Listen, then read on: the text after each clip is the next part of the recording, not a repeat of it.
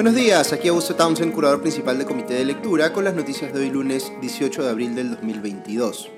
Espero hayan pasado bien eh, la Semana Santa, ha habido varias cosas que vale la pena comentar de los programas dominicales este, anoche y de los últimos días en general. El podcast de hoy, dicho sea de paso, está abierto a todos, de modo que si estás escuchando y aún no eres suscriptor o suscriptora eh, de Comité de Lectura, te invito a que te suscribas para recibir nuestros contenidos premium, incluido mi podcast de noticias eh, todos los días. Solo tienes que entrar a nuestra web www.comitedelectura.pe slash planes. Ok, vamos con las noticias. Ha habido mucha especulación en los últimos días respecto de un supuesto, entre comillas, cambio radical en el gabinete ministerial del presidente Castillo. Todo se origina con una visita a Palacio eh, del cardenal Pedro Barreto, arzobispo de Huancayo, eh, junto con el secretario general del Acuerdo Nacional Max Hernández, el jueves pasado. Barreto salió de esta visita y declaró a los medios que, abro comillas, muy pronto el presidente anunciará los cambios que eh, pasa por un nuevo gabinete y un premier que no dependa ya del Partido Perú Libre o de grupos del entorno del presidente Castillo. Eso está clarísimo, cierro comillas.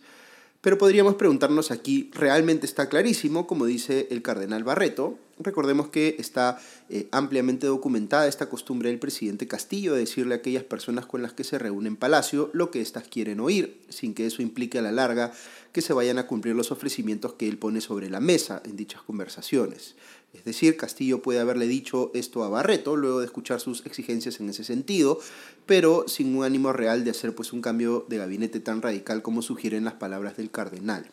Eh, este último podría haber pecado aquí de ingenuo, o quizá haya sobreestimado su propia capacidad de influir en la política peruana. De hecho, eh, eh, tan pronto dijo esto que les acabo de comentar, el secretario general de Perú Libre, Vladimir Cerrón, salió a decir que Barreto estaba impulsando un, entre comillas, golpe eclesiástico. El congresista de Perú Libre, Alex Flores, señaló a su turno que, abro comillas, sería un gravísimo error de parte del presidente crear un nuevo gabinete que no tenga vinculación hacia el partido y el programa que ha ganado. Precisamente la crisis es producto de que se ha priorizado a la tecnocracia, eh, a los técnicos y cuando no hay una coherencia o visión ideológica o programática no se llega a nada. Es por eso que nada se ha solucionado y estamos de crisis en crisis, cierro comillas. Si me permiten aquí que comparta una apreciación personal, creo que hay argumentos eh, muy de peso para sustentar la posición contraria a la del congresista Alex Flores. Los ministerios que más se han visto plagados por casos de nombramientos de personas incompetentes son precisamente los que han estado en manos de Perú Libre, como parte de su cuota en esta suerte de repartija que hace Pedro Castillo cada vez que conforma un gabinete ministerial. Si en algo es sincero Flores es en confirmar su eh, desprecio por la tecnocracia, pues su partido se ha dedicado a reemplazar eh, a técnicos de carrera por personas allegadas eh, al partido que asumen posiciones para las cuales claramente no están preparados, como el dirigente del mercado modelo de Huancayo, que acaba de ser designado director general de minería en el Ministerio de Energía y Minas, que controla el hombre de Perú Libre, Carlos Palacios. Si el Perú eh, va de crisis en crisis por acción u omisión del Poder Ejecutivo es principalmente porque el partido gobierno, Perú Libre, está desplegando visiblemente una estrategia de eh, copamiento de puestos técnicos en el Estado por parte de cuadros políticos y ello está llevando al Estado peruano a la inoperancia en muchísimos ámbitos. Por lo tanto, el cardenal Barreto puede haber pecado de ingenuo en su conversación con el presidente Castillo, pero se convierte aquí en vocero circunstancial, uno más, eh, eh, de quienes condenan esta visión de Perú Libre de entender al Estado como un botín del cual se deben servir sus militantes sin importar sus niveles de incompetencia y cómo eso afecta directamente a los ciudadanos. Y hablando de cómo la incompetencia en el Estado puede afectar eh, al ciudadano, hemos tenido en estos últimos días dos ejemplos muy palpables que yo sé que varios de ustedes han sufrido.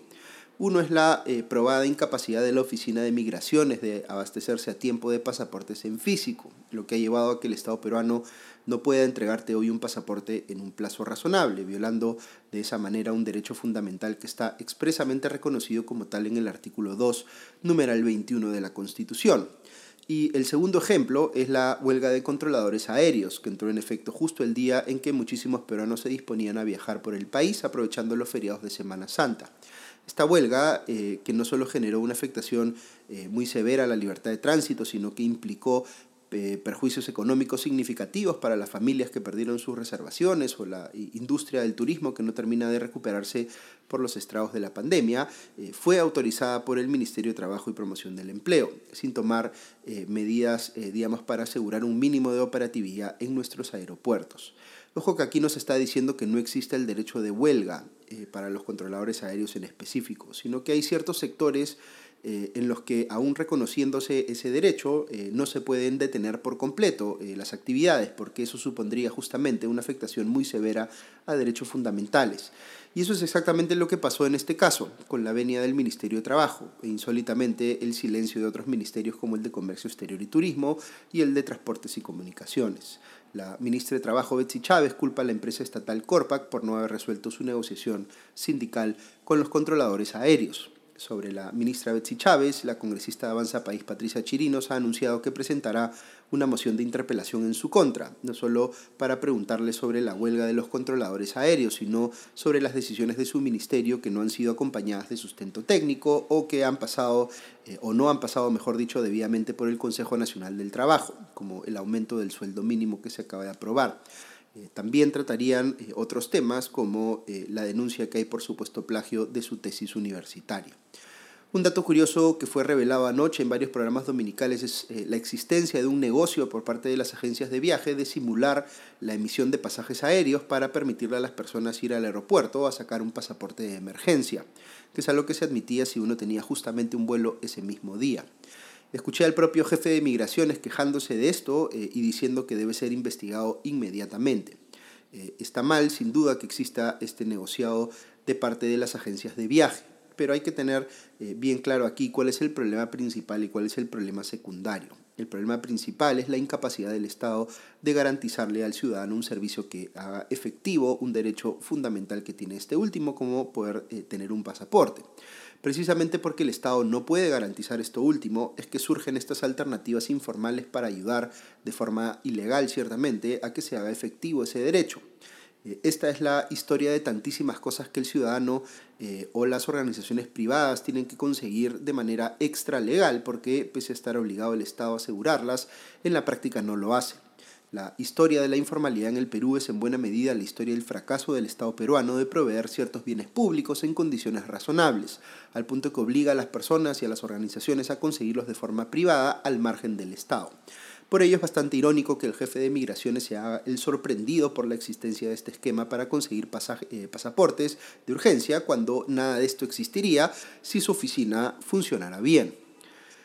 Ok, hay varias noticias esta mañana que tienen que ver con autoridades aprovechándose indebidamente de sus cargos en casos que podrían implicar corrupción u otros delitos. Un reportaje de Panorama, por ejemplo, señala que, según el testimonio de un nuevo aspirante colaborador eficaz, el sobrino del presidente Fray Vázquez Castillo intercedió para que se nombrara a ciertas personas en el Ministerio de Transportes y Comunicaciones, cuando Juan Silva era titular de esta cartera como la designación de Alcides Villafuerte como gerente de obras de Provías descentralizado, lo cual se habría acordado en una reunión en la Casa de Silva, en la que participaron Vázquez, eh, eh, Castillo, el empresario Samir Villaverde y el propio Villafuerte, aunque este último los esperó afuera. En esa reunión se acuerda poner a Villafuerte en un cargo importante para tener, entre comillas, gente de confianza en los puestos necesarios para el manejo de las licitaciones. Y así es como habría terminado eh, Villafuerte en Provías descentralizado. Es decir, siguen apareciendo revelaciones que abonan en favor de la teoría de que en efecto hubo un esquema de corrupción en el Ministerio de Transportes y que al menos el propio ministro Silva, eh, el empresario Villaverde y el sobrino presidencial Vázquez Castillo estuvieron involucrados. Recordemos que hasta el día de hoy el presidente Castillo no deslinda de su sobrino y más bien sigue defendiéndolo. Por otro lado, ayer eh, domingo en el comercio se publicó un informe que da cuenta de otros familiares del presidente Castillo que han obtenido negocios con el Estado en cantidades inusuales luego del ingreso de este último a la presidencia. Se trata de, por ejemplo, Adelmo Castillo Llanos, cuya empresa Compañía General Hidráulica Jamise ha obtenido en siete meses contratos con el Estado por 3 millones de soles, cuando antes solo había contratado por 870 mil eh, soles en el 2016. De hecho, el presidente recibió a esta persona en Palacio de Gobierno en noviembre pasado y todo hace parecer que coincidió en la reunión con el funcionario del Instituto Nacional de Innovación Agraria, Jorge Arevalo Rengifo. Luego, Arevalo se reunió con el viceministro de Políticas y Supervisión del Desarrollo Agrario, Juan Altamirano, eh, en una reunión en la que estuvo acompañado por una comitiva en la que eh, eh, estaban María Gladys Castillo Ramos, prima del presidente, y Ruth Noemí Paredes Navarro, hermana menor de la primera dama. En fin, más casos de personas del entorno familiar del presidente Castillo a quienes se le abren pues las puertas del Estado. Hay otro informe de la Unidad eh, de Investigación del Comercio que da cuenta de un documento de la UIF, la Unidad de Inteligencia Financiera, que señala que el partido de gobierno Perú Libre podría haber cometido lavado de activos para comprar el local partidario principal que tienen en Lima, en el distrito de Breña. De los 220 mil dólares que se pagaron por el local, 150 mil fueron recolectados con transferencias por debajo de los 10 mil dólares, que por tanto eludieron la obligación de ser reportados.